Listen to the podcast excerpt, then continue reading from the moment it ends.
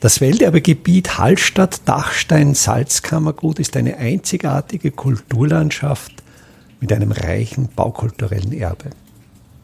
Mein Name ist Friedrich Idam und ich stelle Ihnen in jeder Episode einen neuen Aspekt unseres Welterbes vor. Am südlichen Ortsende von Hallstatt, in dem Komplex zwischen Großem Amtshaus und Kalvarienbergkirche, ist eigentlich ein riesiges Loch, ein Phantom, denn der ursprüngliche Kern dieses Ensembles war das Sudhaus, dieses ab 1751 errichtete große Werk, in dem Sohle zu Salz gesotten wurde. Dieses Sudhaus wurde rückblickend natürlich bedauerlicherweise in der zweiten Hälfte der 1960er Jahre abgerissen. Wenn man daran denkt, was Hallein mit seinen Sudhäusern auf der Pernerinsel macht und wie die perfekt kulturell genutzt werden, kommen einen fast noch die Tränen, wenn man daran denkt, welche Chance hier in Hallstatt vergeben wurde. Von diesem Sudhaus, von diesem Phantom ist nur noch ein minimaler Rest erhalten. Oberhalb des neuen Parkdecks stehen wir jetzt vor einer Stützmauer, die ungefähr vier Meter hoch und etwa zwölf Meter breit ist. Das Eigentümliche, das Besondere an dieser Stützmauer ist das Mauerwerk. Es ist nicht wie sonst üblich dieses salinarische Quadermauerwerk, das in rechtwinkeligen Quadern errichtet wurde, sondern hier die für das Salzkammergut sehr eigentümliche Form des sogenannten Zyklopenmauerwerks.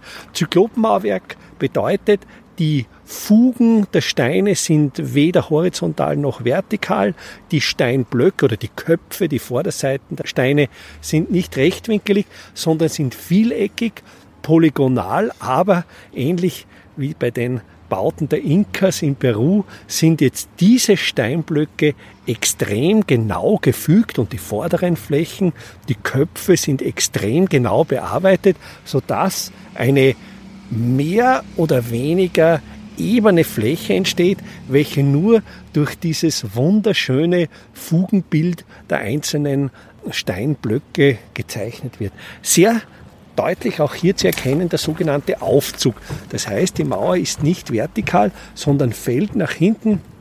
Ich denke, wir haben hier einen Aufzug, also von etwa 15 Prozent. Das bedeutet, dass die Mauer pro Meter Höhe um 15 Zentimeter nach hinten fällt. Das ist bei solchen Stützmauern natürlich sehr wichtig, weil durch dieses Zurücklehnen diese Mauer in der Lage ist, den Erddruck aufzunehmen. Und wir sehen auch hier wieder keinerlei Verformungen.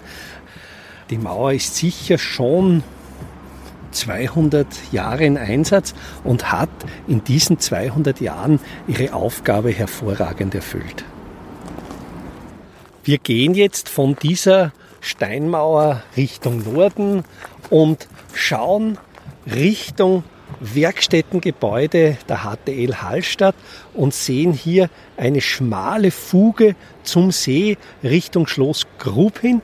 Und hier ist noch dieses alte Sudhaus oder diese Sudhausanlage im städtebaulichen Muster ablesbar. Denn was sich jetzt als Straße darstellt, war ursprünglich ein Kanal, der sogenannte Salinenkanal. Hallstatt besaß einmal die Qualität im Ort durch die Gerinne des Mühlbachs und hier in der Lahn durch den Salinenkanal, dass einfach Wasserläufe den Weg durchzogen. Eine Qualität, wie sie natürlich in Venedig vorherrscht. Das hat es auch hier in Hallstatt gegeben. Und dieser Salinenkanal führte vom Seeufer etwa 100 Meter landeinwärts zur äh, Ladestation, zur sogenannten Anfrachthütte.